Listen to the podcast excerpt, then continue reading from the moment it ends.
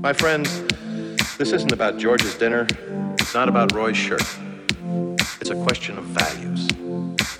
It's a question of whether we want to hold on to those values that made this place great. So, a time has come to make a decision. Are we in this thing alone? Or are we in it together?